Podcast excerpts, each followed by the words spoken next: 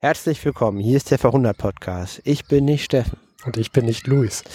Wir haben die 118. Folge zum 15.05.2021, an dem die Folge erscheint und von vor 100 Jahren war der 15.05.1921.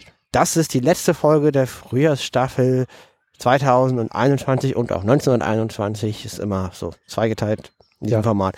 Und die Folge besteht erstmal aus einem Hausmeisterteil, begrenzt wie immer auf zwei Minuten denn wir reden zu viel über uns selbst und das muss man begrenzen, das ist ein Selektionsproblem. Und danach reden wir über die Themen von vor 100 Jahren. Was war da los? Was hat die Leute bewegt? Und am Ende, Luis, kommst du nochmal mit dem Elch, den elchigsten Elch der Elche, quasi der Elch mit einer Locke im Geweih. Ja, du redest äh, über Harry Graf Kessler und liest aus seinem Tagebuch. Kommen wir zum Hausmeisterteil. Und das erste Thema ist, wir haben unsere heißgeliebte Eieruhr nicht am Start. Ja, denn wir sitzen spontan draußen. Im Schillerpark. Im Schillerpark in Berlin-Wedding. Wir nehmen gesondert auf. Das heißt, wenn wir gleich über die Themen von vor 100 Jahren sprechen, dann reden wir wieder über den Äther und nicht im Park. Wenn wir dann danach zu Harry Graf Kessler kommen, hört ihr wiederum wieder Vogelgezwitscher, denn da sitzen wir wieder im Park.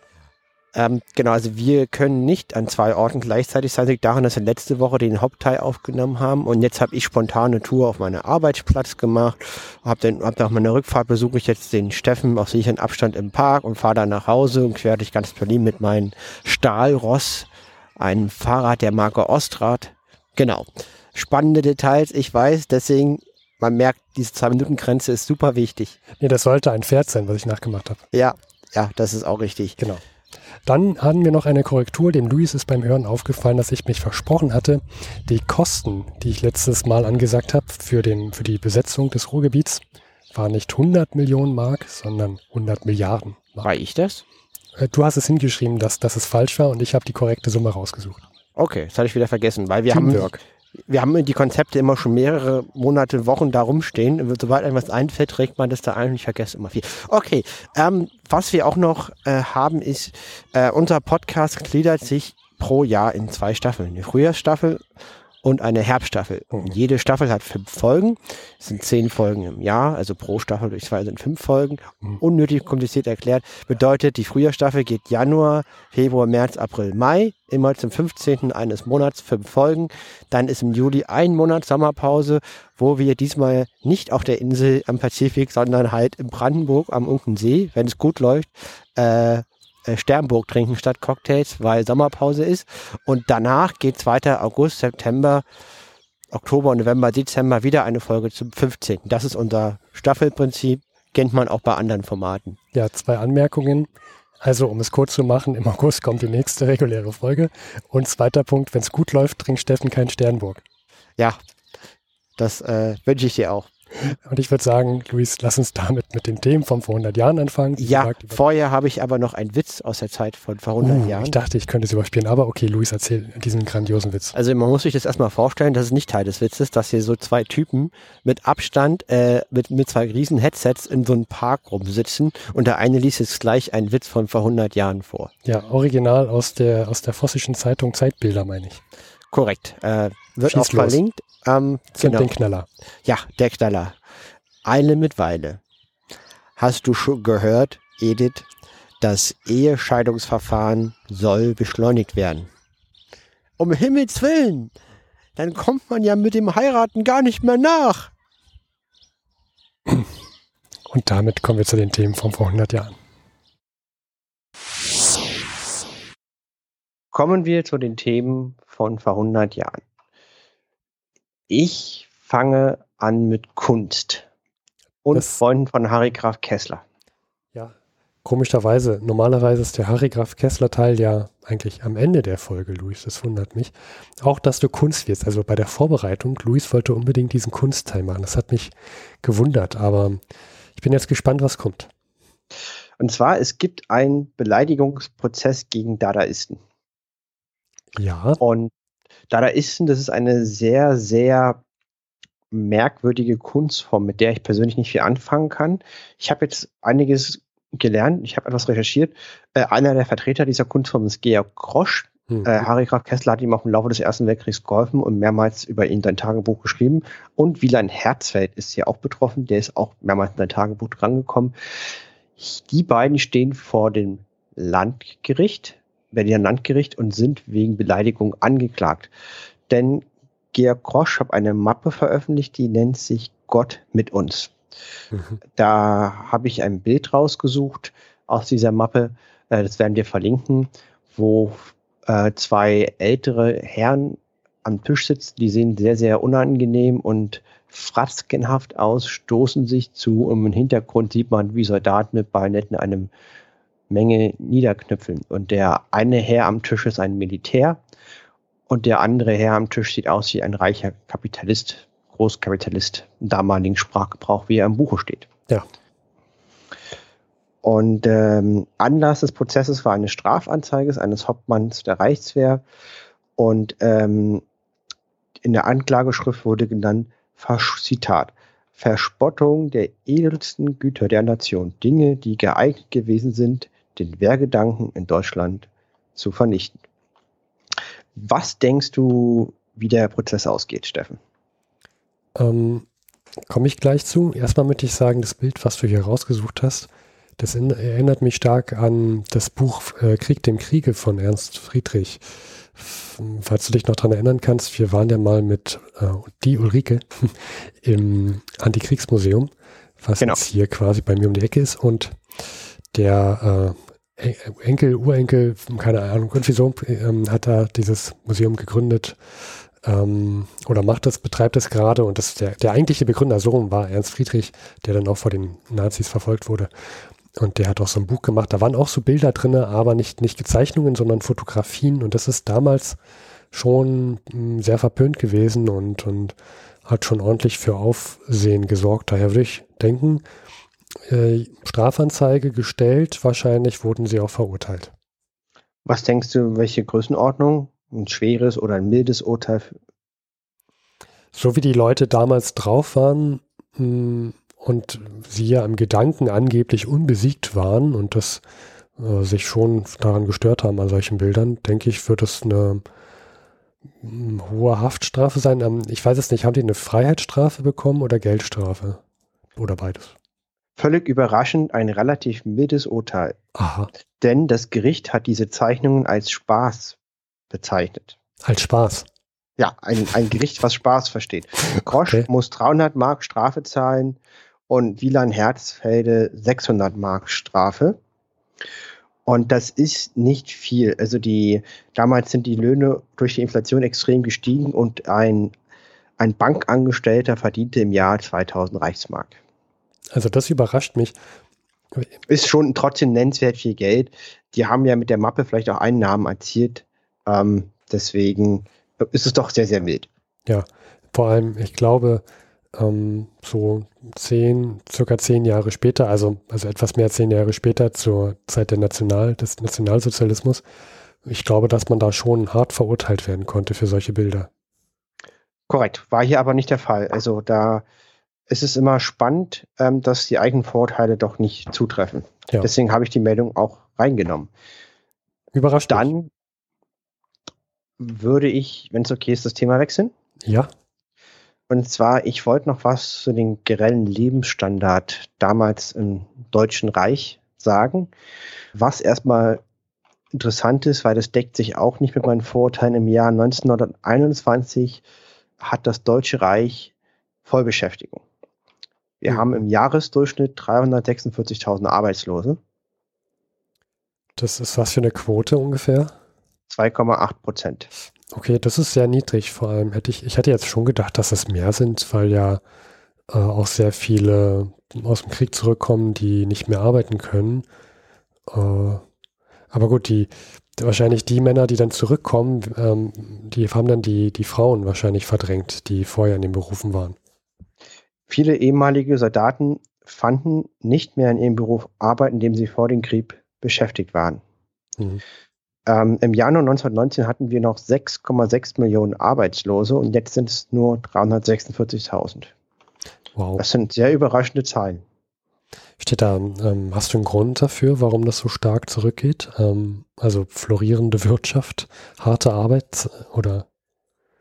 Das, das, ja, ich habe mich das auch gefragt, weil das sehr überrascht. Und ich habe recherchiert und das Bild ist überhaupt nicht eindeutig. Mhm. Äh, da rufe ich auch an die Hörer auf, gerne Kommentare einzureichen. Ähm, also es ist so, dass trotzdem mehr Bewerber auf offene Stellen sind, als Stellen vorhanden sind. Was, was überrascht bei den Zahlen, weil die Inflation stärker steigt als die, ähm, als die Löhne. Also sind quasi ähm, haben an die Mehrzahl der Arbeitnehmer mit Hunger, beengten Wohnungsverhältnissen und unzureichender medizinischer Versorgung zu kämpfen. Es kommt dann später im November, Dezember diesem Jahr zur Plünderung von Lebensmittelgeschäften. Das ist also es ist kein einheitliches Bild. Also offensichtlich gibt es viel Arbeit. Sie wird jedoch sehr, sehr schlecht bezahlt. Mit 1200 Mark Stand 1.10.1921 kann man eine vierköpfige Familie, das ist, das ist der durchschnittliche Monatsverdiener als Alleinverdiener, nur unter großen Entbehrungen ernähren. Wow. Unter okay. großen Entbehrungen. Also die Inflation nimmt hier voll zu. Wahnsinn. Richtig. Also Metallarbeiter verdient 1100 Mark, Textilarbeiter 1050 Mark, ein Maurer 1700 Mark, ein Bergarbeiter 1700 auch, und ein Amtmann 2400 Mark im Monat, 1921. Wir haben mal gesagt, dass vor dem Krieg, glaube ich, der durchschnittliche Monatslohn eines Hafenarbeiters 70 Mark war. Korrekt. Und wie gesagt, ich, bei meiner Recherche, das ist meine Haupterkenntnis, das Bild ist sehr, sehr widersprüchlich. Ähm, und was ich hier mitgenommen habe, warum ich diese Meldung mitgebracht habe, ist, dass dieser Fokus auf die Arbeitslosigkeit nicht ähm, unmittelbar auf die Lebensqualität und auf den Wohlstand eines Landes eine Aussage treffen lässt. Hm. Offensichtlich kann man bei Vollbeschäftigung Massenelend haben. Ja. Das fand ich doch sehr, sehr interessant. Trotzdem ist ja in sich die Zielerreichung, so, so viele Leute in Arbeit und Lohn gebracht zu haben, ein Erfolg, der überschattet wird da, davon, dass die Leute ihre Familien nicht ernähren können ähm, sie, ich hätte, hätte, ich hätte, meine Erwartungshaltung wäre ganz anders gewesen. Ja, ja, man geht immer so davon aus, ne, wenn man, wenn, wenn möglichst viele Arbeit finden, dann müsste es den Leuten auch gut gehen, aber das, das andere, die andere Seite der Medaille ist halt auch die Entlohnung. Das ist halt das Klassische. Die Realität ist oft viel, viel grauer und uneindeutiger. Ja. Ich werde das Thema über den Sommer mitnehmen und möchte da mich weiter mit beschäftigen und dann in der Herbststaffel zurückkommen mit mehr Erkenntnissen. Ja. Das wollte ich schon mal vorne vorweg anbringen. Aber bleiben wir mal bei diesen, bei dieser Situation, so Hunger, schlechte Löhne und wechseln zum nächsten Thema. Das ist eine goldene Überleitung zu meinem Thema. Und zwar reden wir über den Black Friday. Der ist ein, ja, es kommt aus dem Englischen, das heißt, wir verlassen das Deutsche Reich geografisch und äh, wechseln, gehen rüber auf die große Insel zu Großbritannien und befassen uns mal mit den Bergarbeitern in Großbritannien im April des Jahres 1921. Da haben wir folgende Situation. Es gibt auf der einen Seite Probleme, und zwar britische Kohle ist seit dem Herbst letzten Jahres nicht mehr gut ähm, im Absatz. Sie geht, der Absatz geht zurück. Und tja, im Deutschen Reich steigen zwar die Löhne aufgrund der Inflation, also indirekt, aber im, auf, in Großbritannien gehen dahingegen, äh, aber in Großbritannien gibt es im Gegensatz Lohnkürzungen. Und die ganzen Bergarbeiter, die, tja, die sind jetzt in einer kleinen Krise. Mal, mal zur ähm, Einordnung. Es gibt 2500 Gruben die sich im Besitz von 1500 Firmen befinden. Und es gibt keinen einheitlichen Tariflohn. Das heißt, wenn man seinen Lohn anpassen will, dann muss man das jeweils individuell in der Firma machen. Man kann nicht zurückgreifen auf irgendeinen Tariflohn. Das heißt, zwischen diesen 1500 Firmen gibt es eine breite Streuung an, Lohn, an Löhnen. Und der Arbeitnehmer hat natürlich, soll das selber aushandeln, was mhm. natürlich durch die bekannte höchstfaire Machtverhältnis, durch das bekannte höchstfaire Machtverhältnis bei Lohnverhandlungen wahrscheinlich super funktioniert. Ja. Und jetzt kommt es am 1.4.1921 dazu, dass der Staat äh, eine kleine Änderung reinbringt. Und zwar wird es seit April keine staatliche Bewirtschaftung mehr der Betriebe im Bergbau, beziehungsweise auch nicht mehr bei Betrieben der Energieversorgung oder des Verkehrs geben. Also du hast noch nicht mal eine staatliche Unterstützung. Die fällt jetzt auch weg und das bewegt die Bergleute dazu, die Arbeit niederzulegen im April. Es kommt zu einem großen Streit und äh, Streik. Und dazu, darüber reden wir jetzt in den nächsten Sekunden, Minuten. Und wo ein Streik ist, da sind auch Forderungen, Luis. Hm, was würdest du denn jetzt vermuten, nachdem du die Probleme kennst, was die so für Forderungen haben? Ähm, ich würde spekulieren, ich hoffe es zumindest, dass sie sich versuchen, sich gewerkschaftlich zu organisieren, dass sie ein Gesetz fordern, dass, ähm, dass halt Gewerkschaften mit Mitspracherecht haben in den Betrieben, dass das Sozialsystem der Regierung aufgebaut wird, dass es ähm, gesetzliche Vorgaben gibt bezüglich Arbeitszeiten. Und hm. sowas. Genau, so, also es gibt grob drei Forderungen, Hauptforderungen. Das eine, eine ist die, die Löhne, die sollen vereinheitlicht werden. Es soll zudem keine Senkungen mehr geben. Dann möchten sie, dass alle Bergbaubetriebe verstaatlicht werden. Du kannst dir vorstellen, dass die 1500 Firmen das ganz toll fanden. Kann man mir vorstellen. Das ist. und? da, da, bekommen einige wenige Schnappatmung. Und äh, dann noch die letzte Forderung hier, dass schlecht laufende Betriebe auch noch staatlich subventioniert werden sollen. Mhm. So, das stößt übel auf, vor allem beim Premierminister. Und der antwortet erstmal, indem er zu den Streikenden das Militär schickt. Das Problem ist, das Militär kann jedoch nicht überall sein. Äh, so, da, so, kommt es dazu, dass äh, einige Zechen absaufen. Also die Arbeiter streiken, indem sie das äh, Wasser nicht mehr abpumpen lassen. Und die Regierung lässt dann, es gibt einen, ein Notstandsgesetz und das besagt, dass man das Militär und dass man vor allem Streitkraftreserven einrufen kann, einberufen kann, um den Betrieb aufrechtzuerhalten. Und genau das macht der Premierminister jetzt vor 100 Jahren in Großbritannien, sodass der Widerstand auf Seiten der Bergbauarbeiter langsam zusammenbricht und äh, auch Verhandlungen scheitern. Und jetzt, jetzt fragen sich die Bergbauarbeiter, hm, ja, wir haben ja eine schlechte Ausgangslage, aber Moment mal, wir sind doch alles Arbeiter, wir müssen uns mal Verbündete suchen. Und Verbündete, das sind im besten Fall andere Arbeiter, Arbeiter die, ja, die, äh, denen es auch schlecht geht. Zum Beispiel den Eisenbahner und andere Transportarbeiter.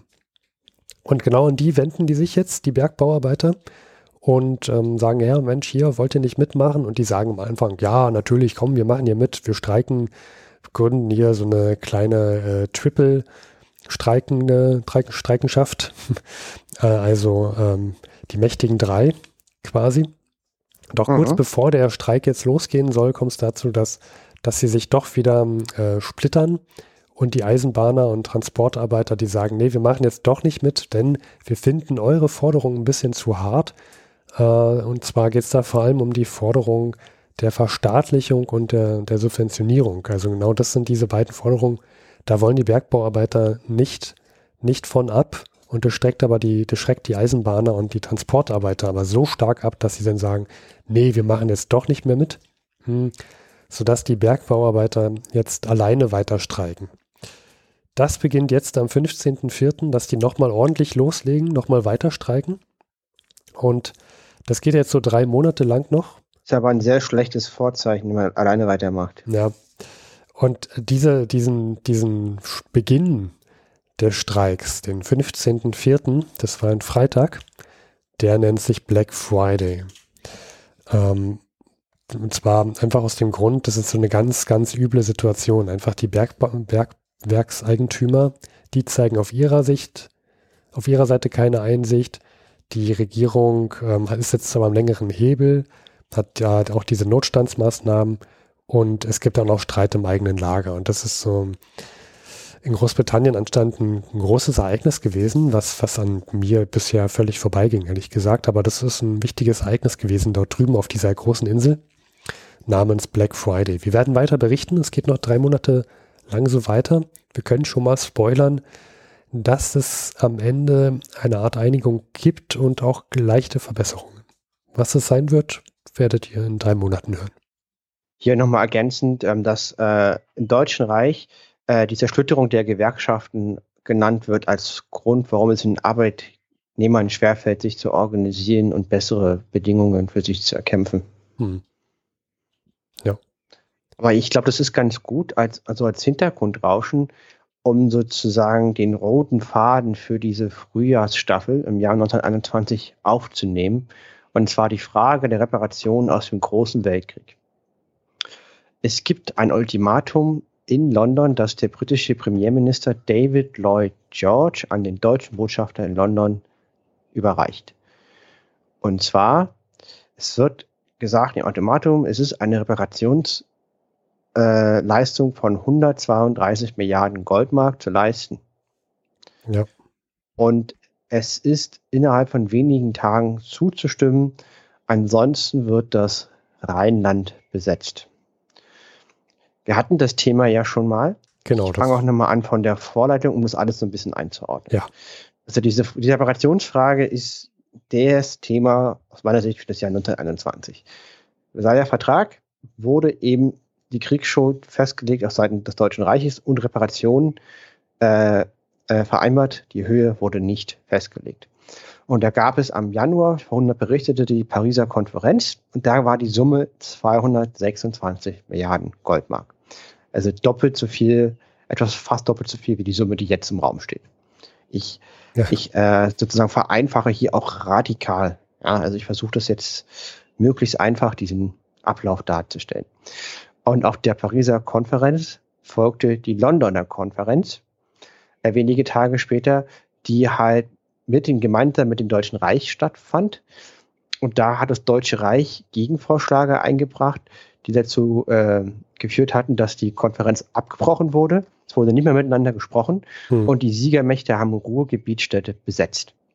Und da sind wir jetzt. Ja. Ähm, nach dieser sozusagen Scheitern der Londoner Konferenz gab es Treffen der Siegermächte ohne des Deutschen Reiches und es kam als Ergebnis dieses Ultimatum zustande. Also, ja. Nummer eins, Versailler Vertrag. Reparationen müssen gezahlt werden, Höhe unbekannt. Nummer zwei, im Januar Pariser Konferenz.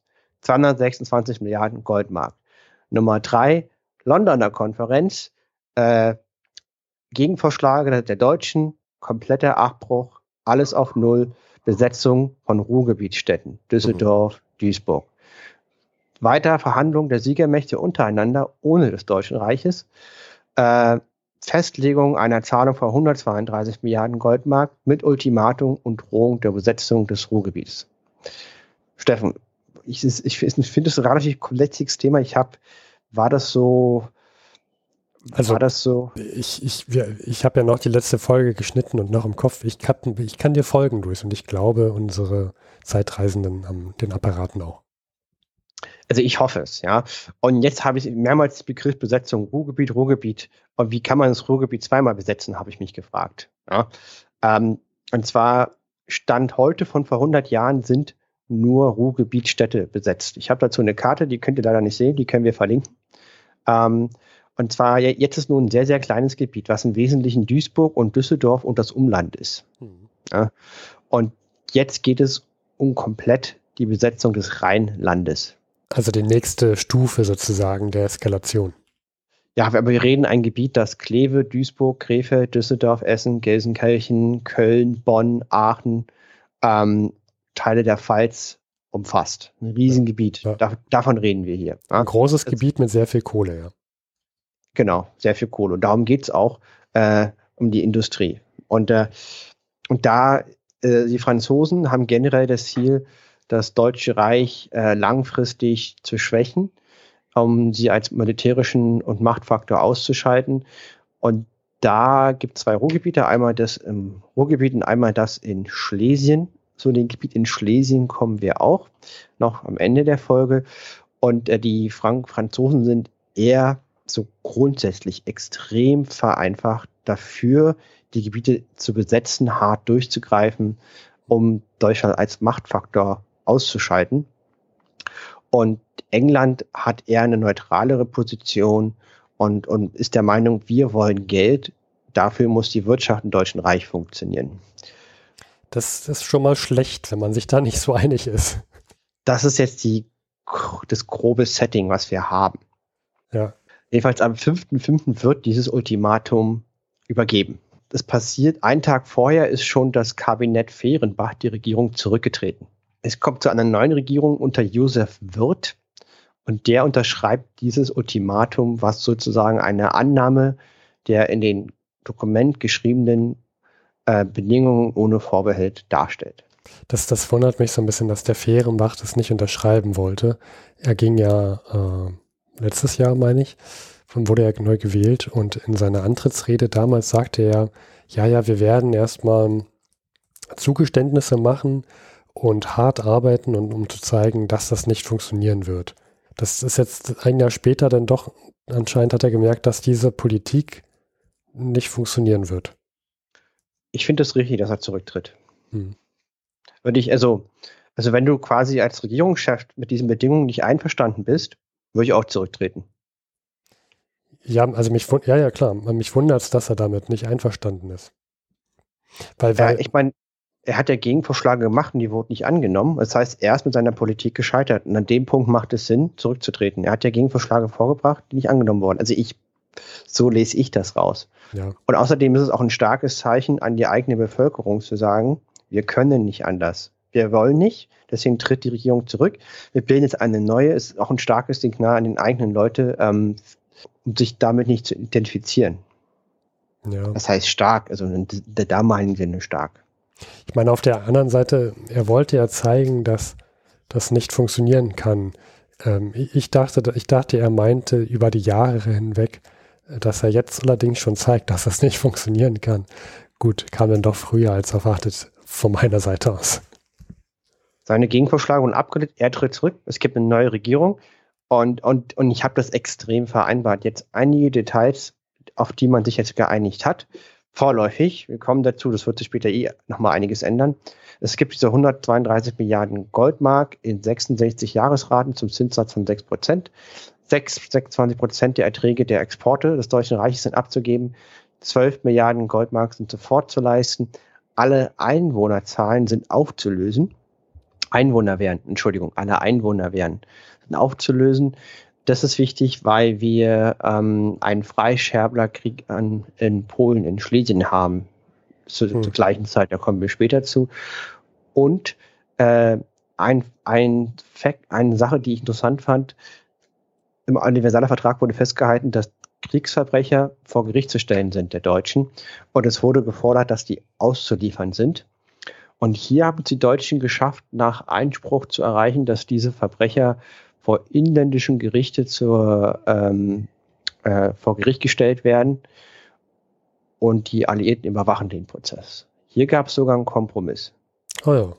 Der klingt auch gar nicht so schlecht, der Kompromiss. Also er klingt, klingt so, als ob man von der Entente-Seite schon dem zustimmen kann. Richtig. Ergebnis war aber, dass im Laufe von einem Jahr nur zwölf Fälle verhandelt wurden. und alle Haftstrafen fallen niedrig aus. Gut, ja, was für ein Zufall. Sehr, sehr niedrig. Ja.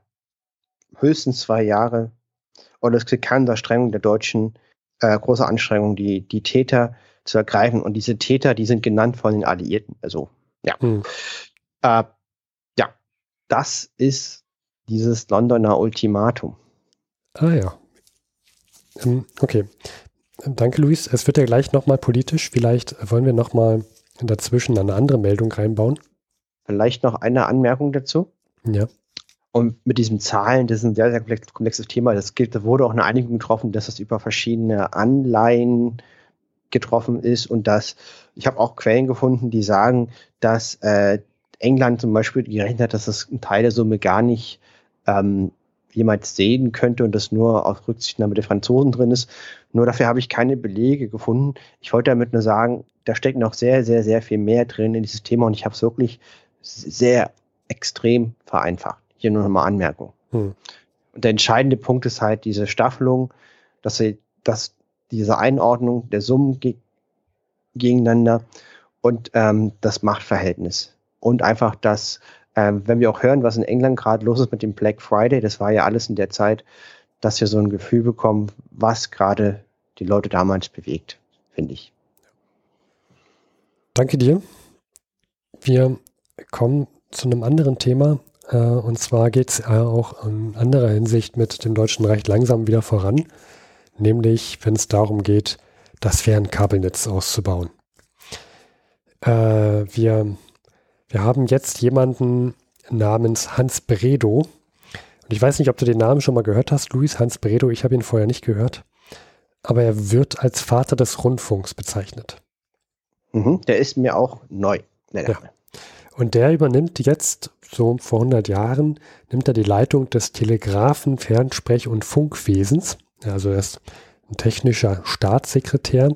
Also das, was der, der Herr Scheuer im Jahre 2021 ähm, vor den Wahlen hat und hoffentlich nach den Wahlen nicht mehr.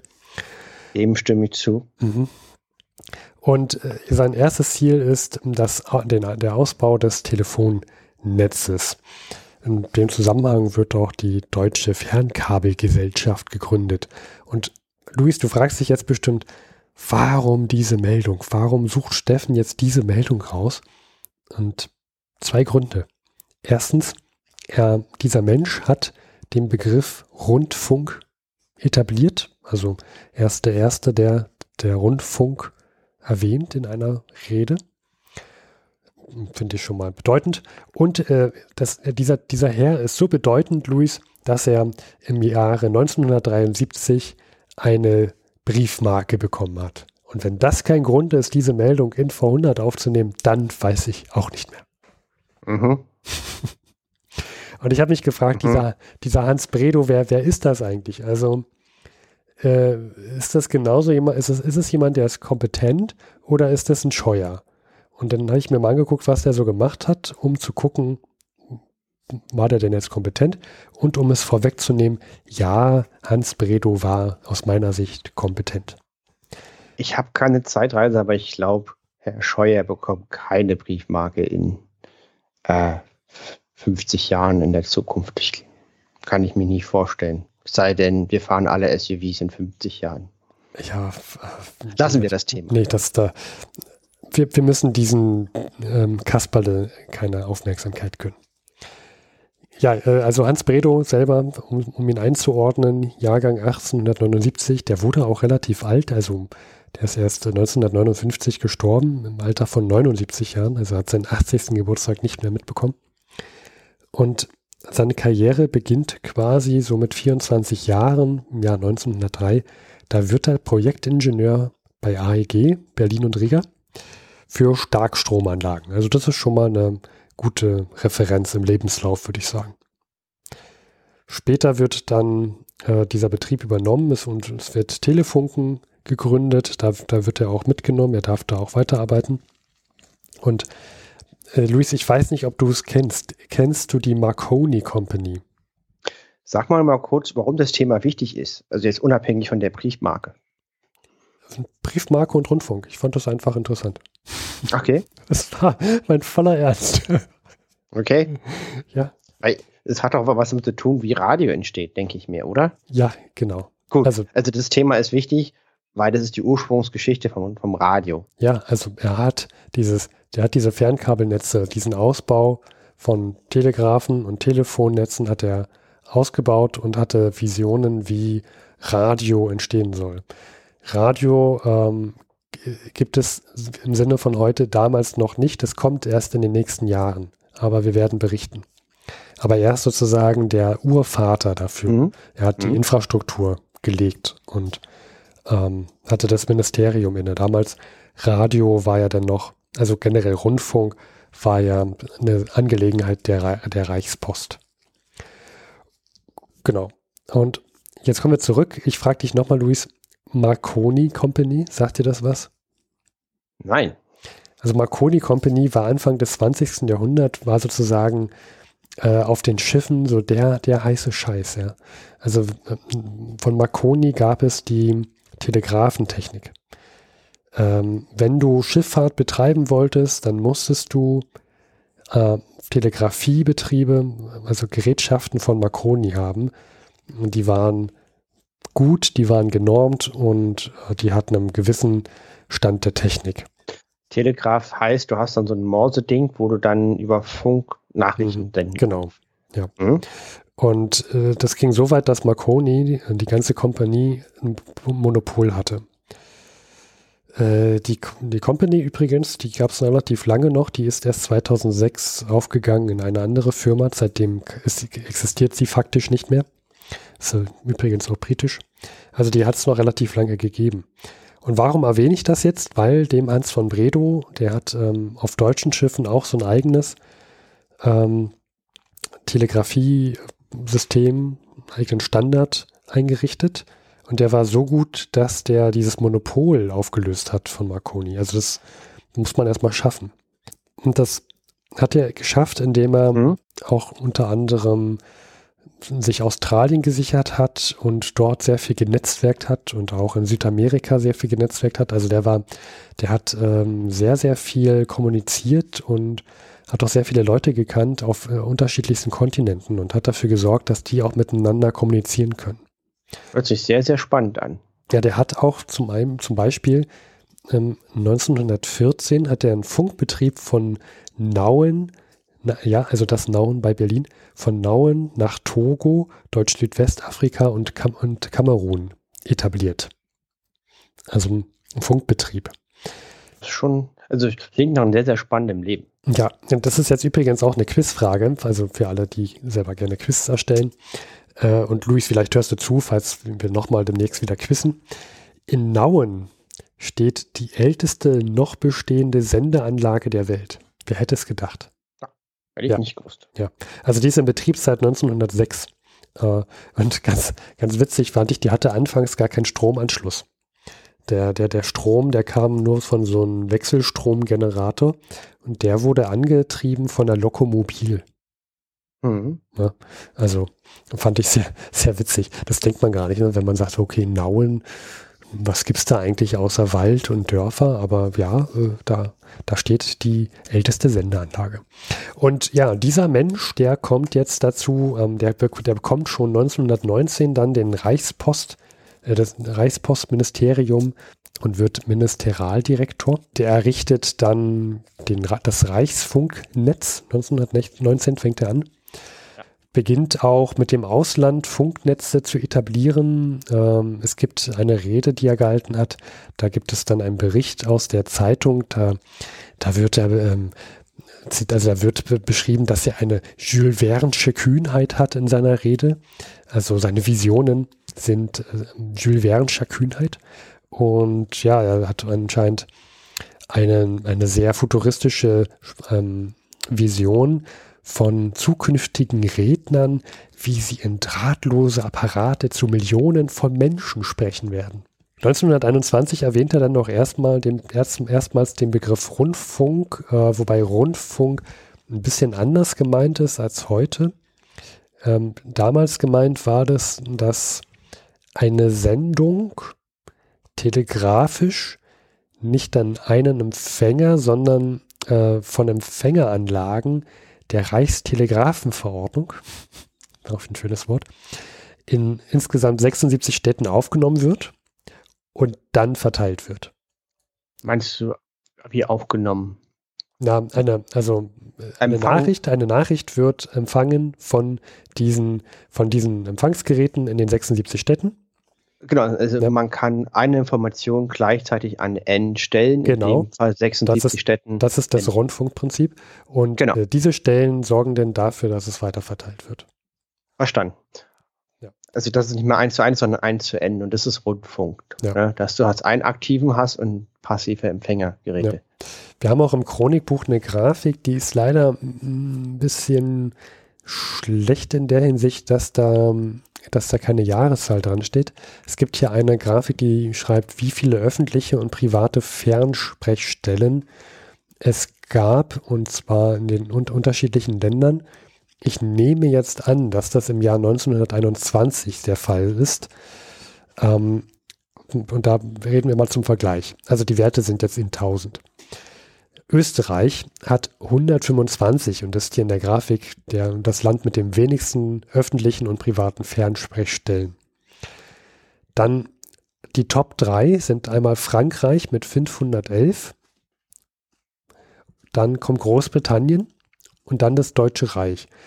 Also der zweite, Großbritannien hat knapp unter, also hat 995 und dann kommt das Deutsche. Deutschland hat fast so viel wie alle anderen zusammen. Das ist ähnliches Verhältnis wie heute, äh, wie heute wie bei den Militärausgaben äh, mit nee, den USA. Nee, nee, nicht ganz so viel. Also ein bisschen, ein bisschen weniger. Aber das Deutsche Reich hat 1946. Und wie gesagt, die mhm. Zahlen sind in 1000. Ne? Also hat so viel wie Frankreich und Großbritannien insgesamt. Und das mhm. ist schon ordentlich. Also der, der, der Typ hat ordentlich losgelegt mit, seiner, mit seinem Ausbau. Also Deutschland ist sozusagen bei diesem Rundfunk, bei diesem neumodischen Rundfunkthema, bei, bei diesem Rundfunknetzthema, gerade beim Ausbau des Netzes äh, führend. Mhm, ja, genau. Deutsche Reich. Ja, und also nachdem ich das gelesen habe, hier diesen Hans von Bredow, seinen Werdegang, muss, muss, kam ich zu der Erkenntnis, das ist kein Scheuer, das ist ein Bredow. Ja, um mal das andere extrem, also dem anderen extrem einen Namen zu geben.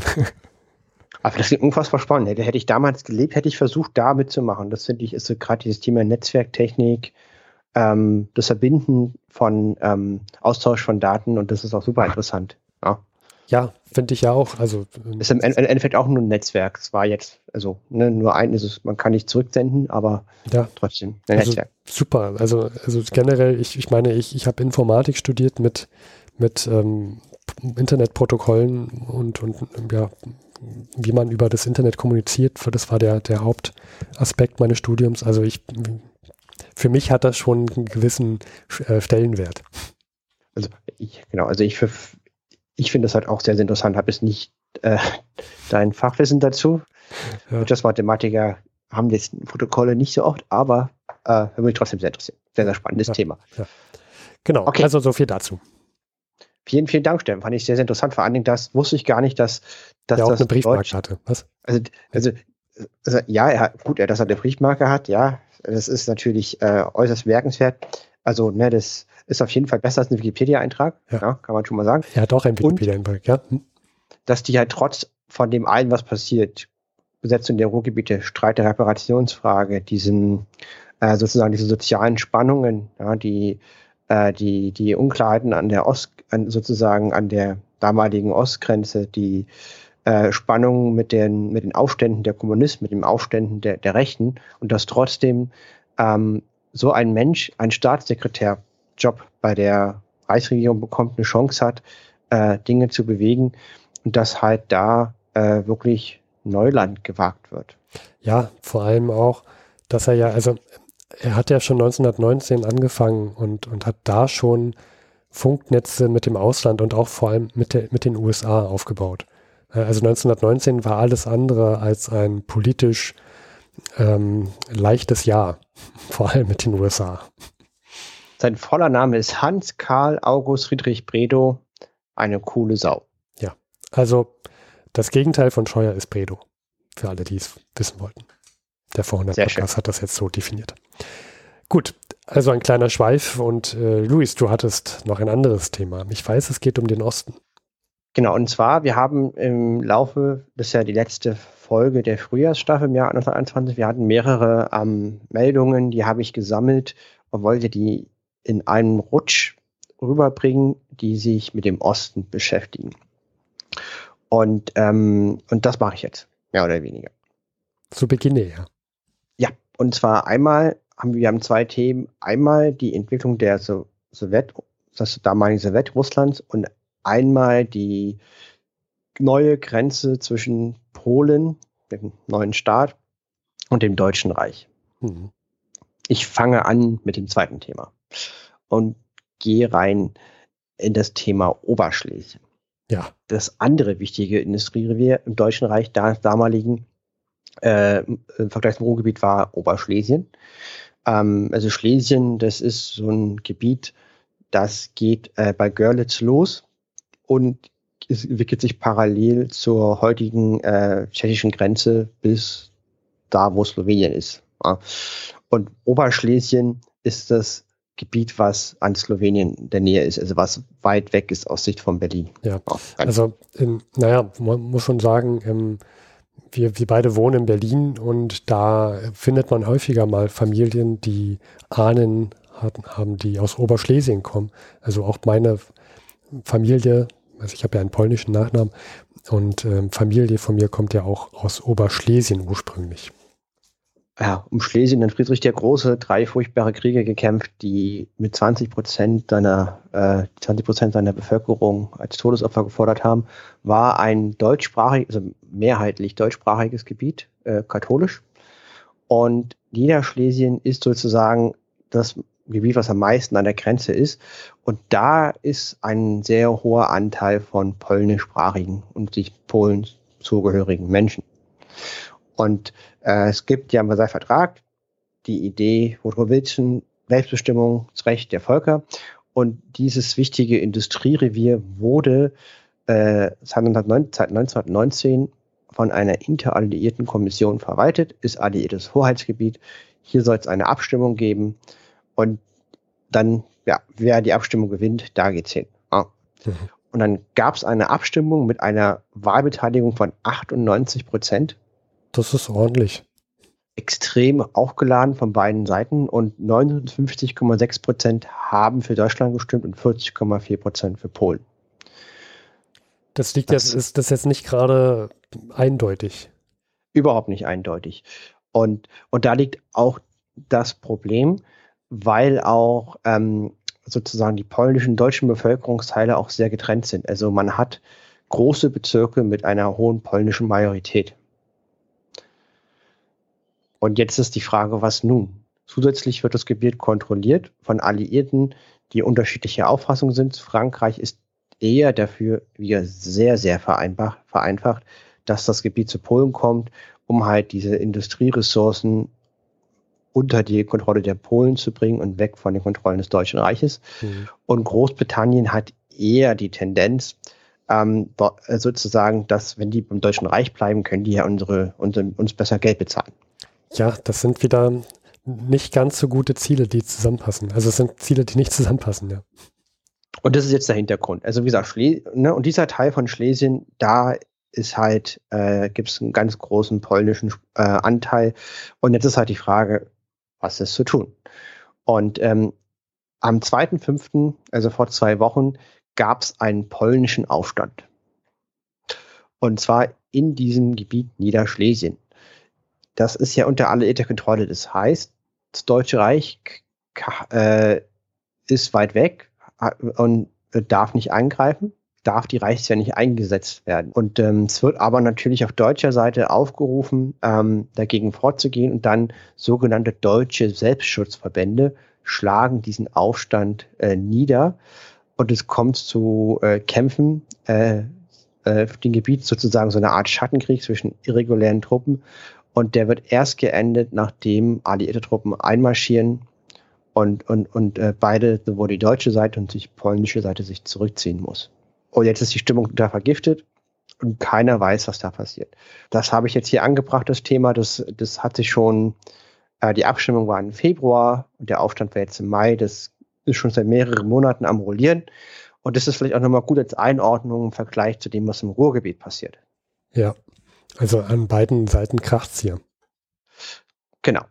Und äh, Polen hatten wir ja, ist ein neuer Staat, den gab es vor 1918 nicht. Da war das Deutsche Reich und das Russische Reich direkte Nachbarn. Und beide Seiten sind nicht glücklich über die Entstehung dieses polnischen Staates. Haben, wurde ja, haben sie ja auch im Laufe der Geschichte mehrmals miteinander aufgeteilt. Und da gibt es jetzt auch ein Abkommen, und zwar vom 6.5. zwischen dem Deutschen Reich und Sowjetrussland. Äh, da wurde erstmal vereinbart, dass die letzten Kriegsgefangenen ausgetauscht werden. Äh, beide Seiten erkennen, sie haben doch etwas gemeinsam. Ähm, auch wenn sie politisch sehr weit auseinander sind, einmal dieses, diese bürgerliche, demokratische Weimarer Republik und einmal das kommunistische Russland. Trotzdem fühlen sich beide Seiten als Verlierer des Großen Weltkriegs. Sie fühlen sich mhm. beengt durch die Siegermächte und sie mögen Polen nicht. Und es gibt äh, natürlich dann Artikel, die geheim sind, nicht veröffentlicht werden, die eine militärische Kooperation vereinbaren. Ah, also gibt zwei Streitenden einen gemeinsamen Feind und sie verbünden sich. Hm. Ja, das ist äh, und und äh, das ist habe ich hier eingebracht, weil im Laufe der Jahre ähm, das Deutsche Reich äh, darf ja nur eine kleine Reichswehr äh, unterhalten und es darf wichtige militärische Schlüsseltechnologien nicht betreiben, also Flugwesen, U-Boote etc. etc. Durch dieses Abkommen hat das Deutsche Reich die Möglichkeit, äh, hier in Russland geheim am Ball zu bleiben. Und Sowjetrussland hat, es, hat, es, hat die Möglichkeit, von deutscher Technologie zu, äh, daran zu partizipieren. Das ist in den nächsten Jahren so ein Hintergrund passiert. Deswegen wollte ich das hier einbringen. Ja, finde ich sehr interessant. Danke, dass du das nochmal erwähnst. Und die Grenze zwischen dem Deutschen Reich und Polen hat viele, viele ähm, äh, Streitpunkte, nicht nur im Niederschlesien, sondern auch der sogenannte polnische Korridor. Sagt dir das was? Ja. Das ist, ist dieser Korridor zwischen Ostpreußen und äh, äh, Ost- und Ostpreußen, dann kommt Danzig, dann kommt das ehemalige Westpreußen, was nach dem Versailler Vertrag polnisch ist. Da kommt ein ganz schmales Gebiet und dann geht es weiter mit Pommern. Und dieses schmale Gebiet wurde im Versailler Vertrag vereinbart, äh, dass es an Polen geht, um einen Zugang an der Ostsee zu ermöglichen. Ich bin mal letztes Jahr mit dem Fahrrad von Danzig nach äh, gefahren nach Usedom und da gab es dann eine Hafenstadt und da, da hat man das gemerkt, da wurde das ganz groß überall berichtet, dass das äh, der polnische Korridor war. Der war auch nicht groß, sind wir schnell durchgefahren, dass da der, der polnische Hafen war, der sozusagen der, ein, der einzige Zugang war für Polen für wenige Jahre. Und jetzt halt die Frage, äh, wie ist diese Grenze? Äh, die Grenze ist relativ klar an der Stelle, bis auf Abstimmgebiete in Ostpreußen. Ähm, ist natürlich so, dass Danzig unabhängig ist. Ähm, oder, und, ähm, und es gibt jetzt ein Abkommen, das den Zoll, Pass, Zug, Post, Telegraphen, Fernsprechwesenverkehr regelt unter einem Schiedsgericht in Danzig. Ja. Das war im April hier fand ich interessant für mich, dass die beide Seiten das irgendwie hinbekommen. Hm. Also wenn man heute an die Brexit-Verhandlungen denkt, ist das ja nicht einfach mal so hingekleckert, so ein, so ein Ding. Und irgendwie kriegen sie es hin. Das fand ich interessant, dass da irgendwie äh, konstruktive Zusammenarbeit möglich ist. Ja, ich kann mir auch vorstellen, dass Politik damals noch eine etwas andere Geschwindigkeit hatte. Ja. Fand ich, äh, und, und das ist erstmal der Block. Jetzt wollte ich nochmal über die Sowjetunion sprechen. Jo, also der, der, der nächste Block. Korrekt. Äh, es gibt Unruhen, äh, ähnlich wie in England, Arbeiterunruhen, besonders in Leningrad. In Leningrad gibt es Ausnahmezustand und das liegt daran, dass durch die kommunistische Revolution sind Bauern verpflichtet, komplett ihre Erzeugnisse abzuliefern. Und die werden dann planwirtschaftlich zentral verteilt. Die städtische Bevölkerung bekommt einen festen Prozentsatz dieser Erzeugnisse. Das führt zu einigen Problemen. Eins der Probleme ist, dass Bauern so überhaupt keinen Anreiz haben, äh, sich äh, zu arbeiten und was herzustellen, weil sie alles abgeben müssen. Ja, das klingt immer im theoretischen Modell, wenn man den, den Menschen nicht betrachtet, klingt das ganz ganz plausibel, aber wenn man den Menschen mit, mit reinzieht und seine Macken und Eigenheiten und auch seine Bedürfnisse, dann, dann klappt das nicht. ja, das, das, die Brotzuteilung ist um ein Drittel äh, gekürzt.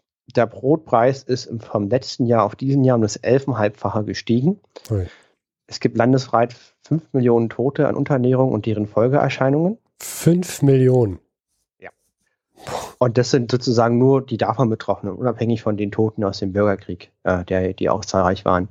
Und es gibt einmal, einmal Effekte aus dem Bürgerkrieg, dass halt viele Gebiete verwüstet sind und nicht bestellt werden können. Hm. Und das Ergebnis ist, dass, ähm, wie gesagt, Arbeiterunruhen in Leningrad entstehen, dass es eine Massenflucht gibt von Land in die Städte, weil sie sich da eine bessere Versorgung erhoffen ein beliebtes Ziel ist Moskau und die Hungernden versammeln sich um Moskau in armseligen Feldlagern. Die Meldung ist aus dem Februar. Es war auch entsprechend warm in Moskau im Februar, mhm. ähm, wo dann die Menschen ähm, sehr geschwächt sind und es, es, es grassieren zahlreiche Krankheiten, die sozusagen da beste Bedingungen finden. Vor diesem Hintergrund gibt es einen Matrosenaufstand in Kronstadt. Kronstadt, das ist eine kleine Insel, eine, eine Festungsinsel vor Leningrad in diesem, in diesem, hm. in diesem Meerzipfel zwischen Estland und Finnland. Äh, da befinden sich 16.000 Marineangehörigen und die proben den Aufstand. Also bei der Zahl an Marineangehörigen, das ist ja schon mal ordentlich. Das ist schon, das sind nicht wenig. Das macht schon Eindruck. Richtig. Diese Matrosen erklären sich solidarisch mit den im ganzen Land äh, demonstrierenden Arbeitern. Es gibt ein Komitee, das übernimmt die Macht im März in Kronstadt. Die Forderungen sind Neuwahlen, Beseitigung der Privilegien von Parteimitgliedern, Rede, Presse und Versammlungsfreiheit, Aufhebung der Dienstpflicht, Gleichheit bei der Lebensmittelzuteilung für alle Arbeiter, Aufhebung der Handelsbeschränkungen, freies Handwerk und freie Kleinindustrie, Verfügungsfreiheit der Bauern über ihr Land. Das ist im März. Hm. Äh, und das fordern die. Äh, sie wollen keine parlamentarische Demokratie. Sie wollen diese Reform. Weil das System scheint wohl nicht zu funktionieren, weil auch die Zuteilung der Lebensmittel an der Arbeitsstelle abhängig ist. Ja? Nicht an Personen. Das führt dazu, dass es sehr, sehr krasse Ungerechtigkeiten gibt, weil jetzt jeder versucht, so viel wie möglich Arbeitsstellen auf sich zu vereinigen. Ja, also überleg doch mal, wie, wie riesig dieses Land ist und so eine Verteilung zentral zu planen, das, das klappt in meinen Augen einfach nicht. Korrekt. Diese Matrosen setzen Funksprüche ab, in denen es heißt, Zitat, Genossen Arbeiter, Kronstadt kämpft für euch, für die Hungernden, die Frierenden und die Schutzlosen. Kronstadt hat das Banner der Rebellion erhoben und ist gewiss, dass Millionen Arbeiter und Bauern diesen Rufe folgen werden. Es ist undenkbar, dass das Morgenrot, das von Kronstadt ausging, nicht zum hellen Tageslicht für ganz Russland werden sollte. Ja, schillert nur so vor Metaphern. Was denkst du, was macht diese wettische Regierung jetzt? Ich würde davon ausgehen, dass sie jetzt mit Militär vorgeht. Korrekt. Artillerie beschießt Kronstadt. Es hat so eine Festungsinsel. Hm. Die wird auch angegriffen, wird aber verteidigt seitens der Marine, die diese Insel hält. Hm. Ja, also sie sind ja quasi da so ein bisschen dann auch eingekesselt, kann ich mir vorstellen. Genau. Es kommt nicht dazu, dass sich, dass sich äh, Arbeiter und Bauern der Revolution anschließen. Und so wird äh, der Matrosenaufstand nach erbitterten Kämpfen von der Übermacht der Roten Armee niedergeschlagen. Viele dieser Soldaten konnten sich nach Finnland retten. Das war nicht so weit, das war auch alles vereist, man kann da auch zu Fuß rüber. Ähm, Finnland war damals ein eigener Staat, wir haben berichtet, und mhm. ist wie sozusagen wie dieser Kronstadt, das ist direkt vor äh, Leningrad und, und Finnland war etwas größer äh, damals als heute. Äh, die, hatten, die hatten sozusagen ein Gebiet, was, was die Winterkrieg und Zweiten Weltkrieg verloren haben, waren direkt an der Stadtgrenze von Leningrad und man konnte relativ gut hin. Da konnten einige entkommen. Und der Aufstand kam unter anderem nicht zustande, weil es am 8. März den 10. Parteikongress der Kommunistischen Partei Russlands in Moskau stattfand, vom 8. bis 16. März. Und Lenin hielt eine, wie ich finde, doch sehr interessante Rede. Also ich wäre von Lenin immer überrascht. Ähm, also das, was er sagt, das ist überraschend ähm, realistisch. Also es ist nicht so, jedenfalls, ich, ich erzähle erstmal, was er vorliest und dann mhm, ja. vielleicht, vielleicht äh, ist das dann, habe ich, also, also gut, okay, und zwar Zitat begingen wir den Fehler, dass wir beschlossen, den unmittelbaren Übergang zur Produktion und Verteilung zu verzieren. Wir waren der Meinung, dass uns die Bauern aufgrund der Ablieferungspflicht die notwendigen Mengen Getreide liefern und wir es auch die Fabriken und Werke verteilen werden und dass wir damit eine kommunistische Produktion und Verteilung haben werden.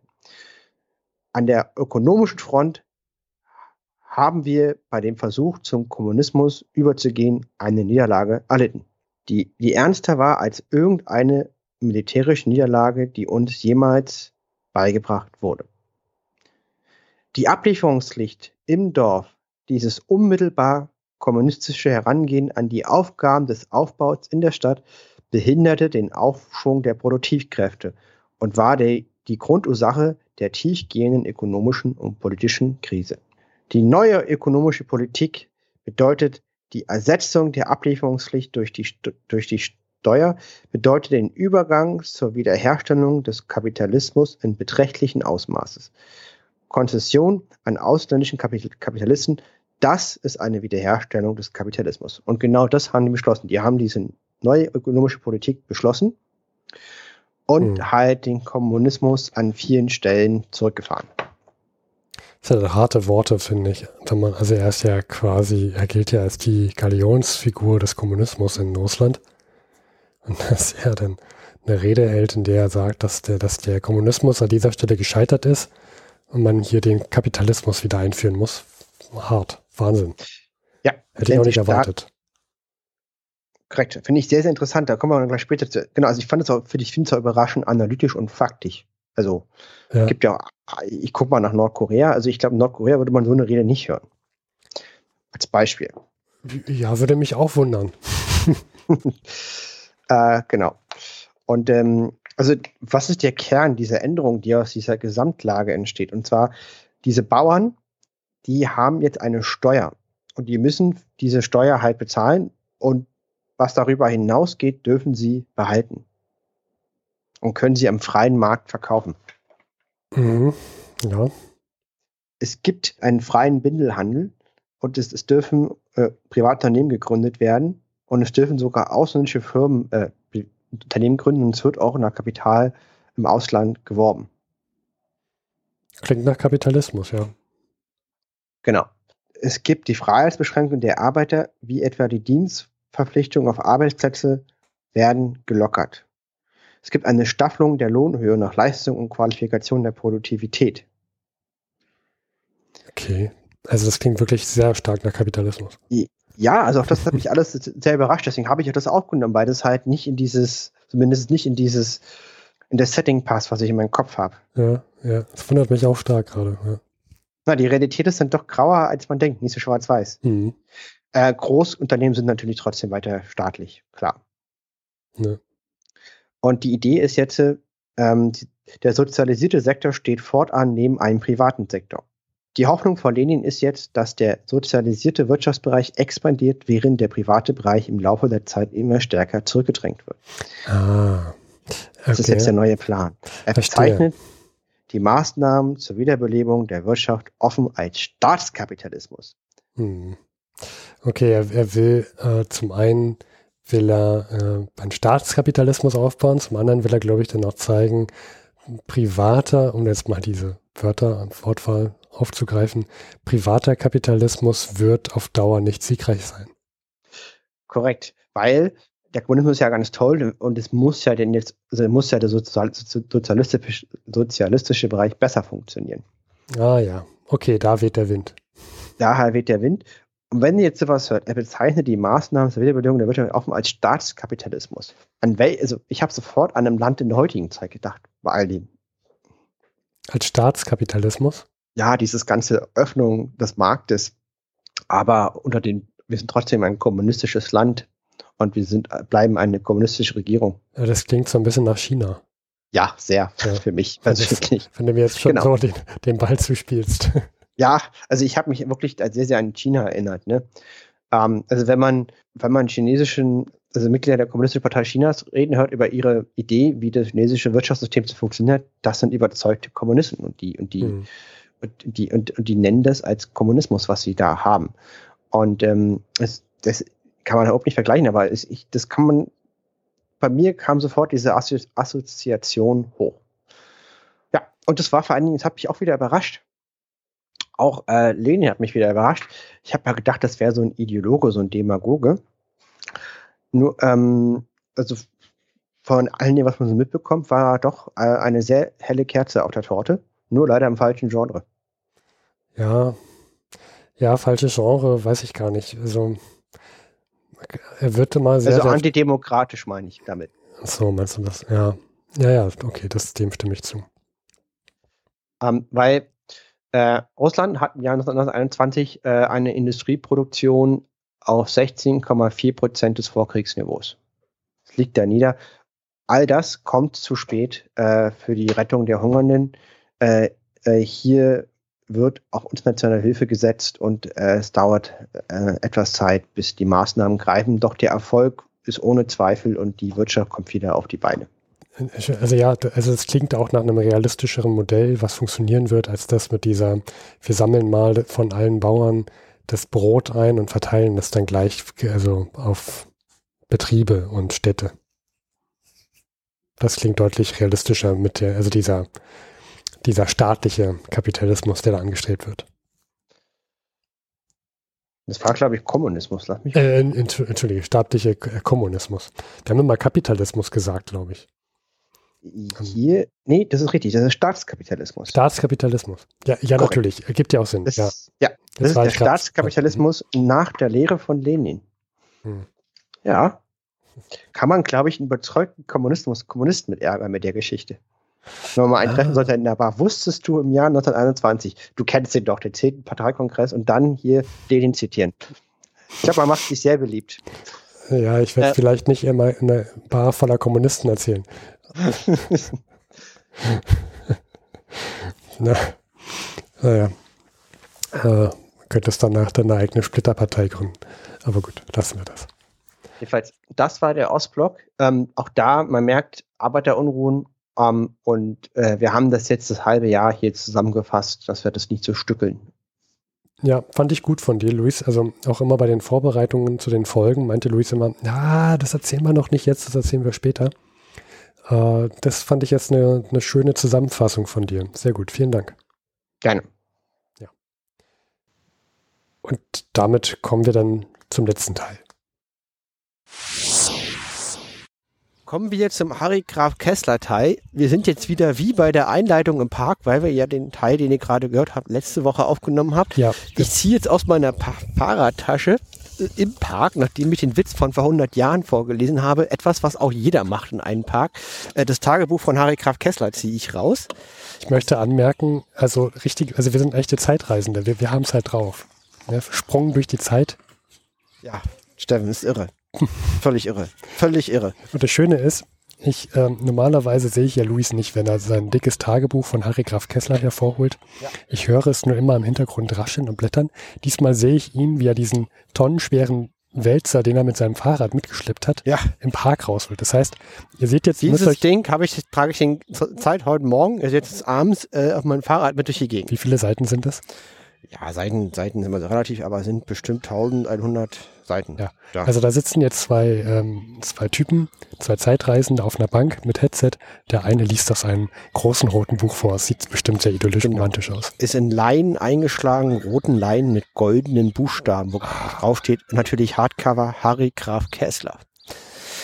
Ja. So lese er nun. Ja, also der, der Elch mit der Locke im Geweih und mit den schönsten Wimpern definitiv nach seiner eigenen Meinung. Das kann man schon mal unterschreiben. Ja.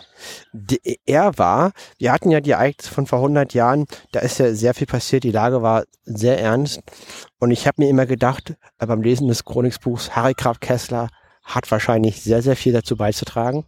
Also mindestens nach eigener Meinung. Mhm. Stellt sich raus, die alte Eule ist in Ravenna, in Rimini in Italien lässt sich gut gehen.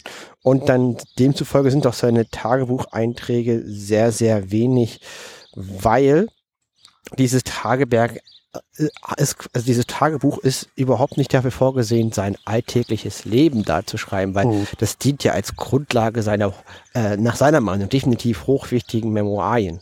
Ja. Deswegen okay. sind da nur weltgeschichtliche Relevanz und man hat jetzt nur zwei Seiten zu diesem äh, Beitrag aus Italien.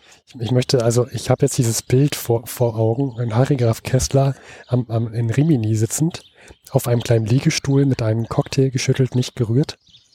Ja, aber das passt auch, weil vielleicht Eintrag vom 14. Mai Ravenna. Äh, erzählt er, wie er halt von mit Max von Bologna nach Ravenna fährt. Und Zitat. Überwältigender Eindruck, majestätische Großräumigkeit auf kleiner Fläche, das Geheimnisvolle des überirdisch Fürstlichen. Darin mischt sich die Melancholie des einsickernden Wassers, grünen, durchsichtigem Sumpfwassers, das nixenhaft Teile des Fußboden der Mosaiten bedeckt. Ich habe hier noch, noch mehrere dieser Art Sätze angestrichen, aber ich glaube, wir lassen das jetzt. Also dieser Satz, der ist schon Gold wert. Äh, dass aus ihm kein Schriftsteller wurde, Gott sei Dank.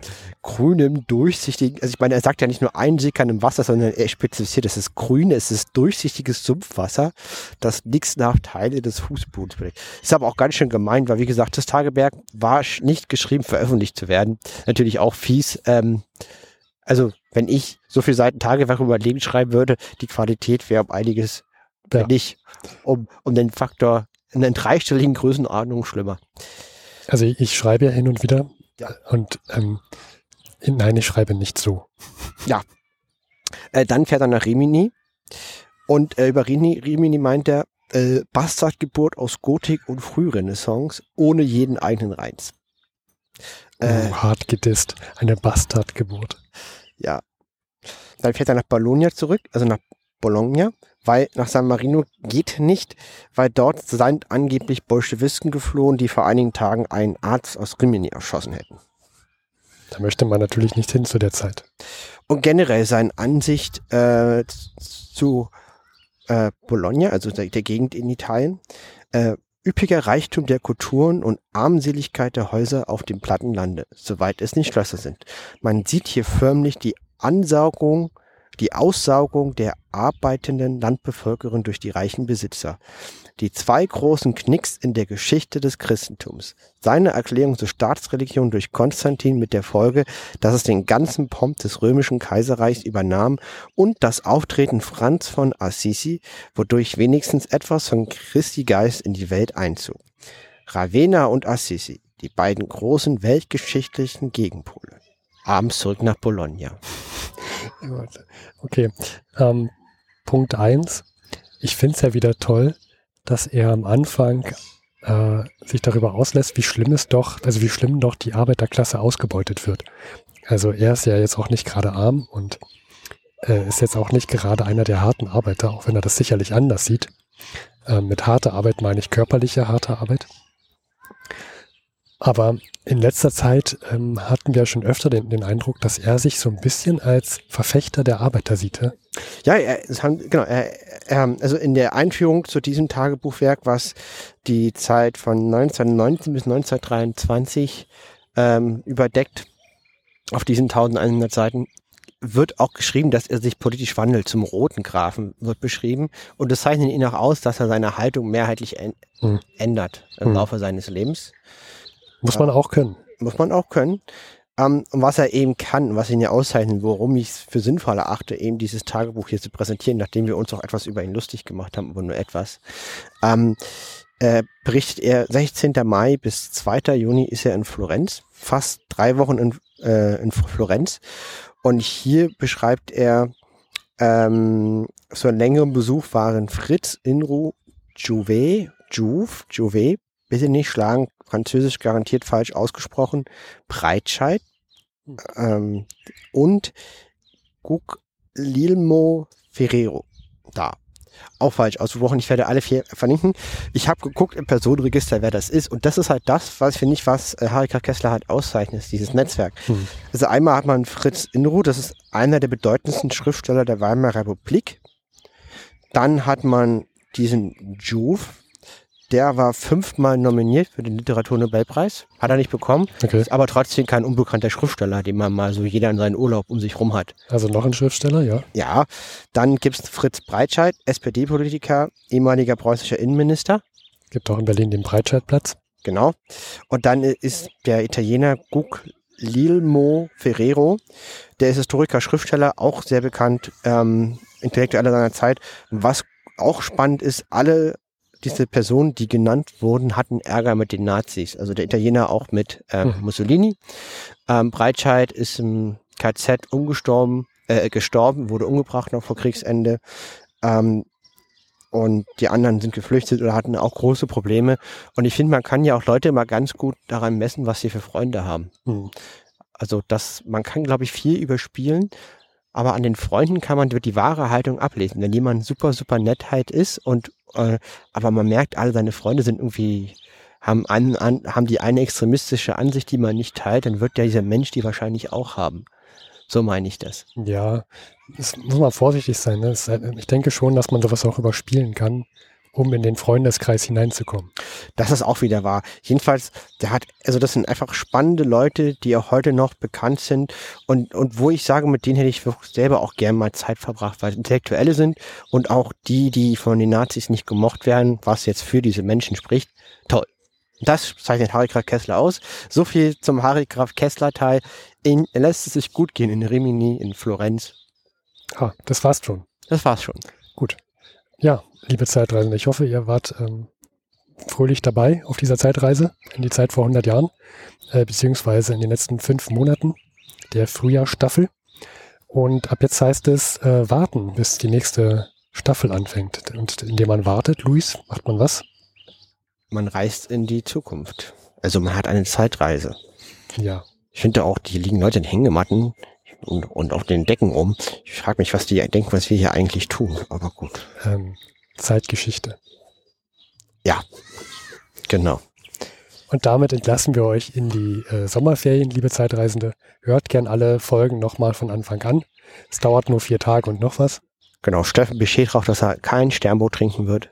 Ja, und kommt ihr gut durch den Sommer.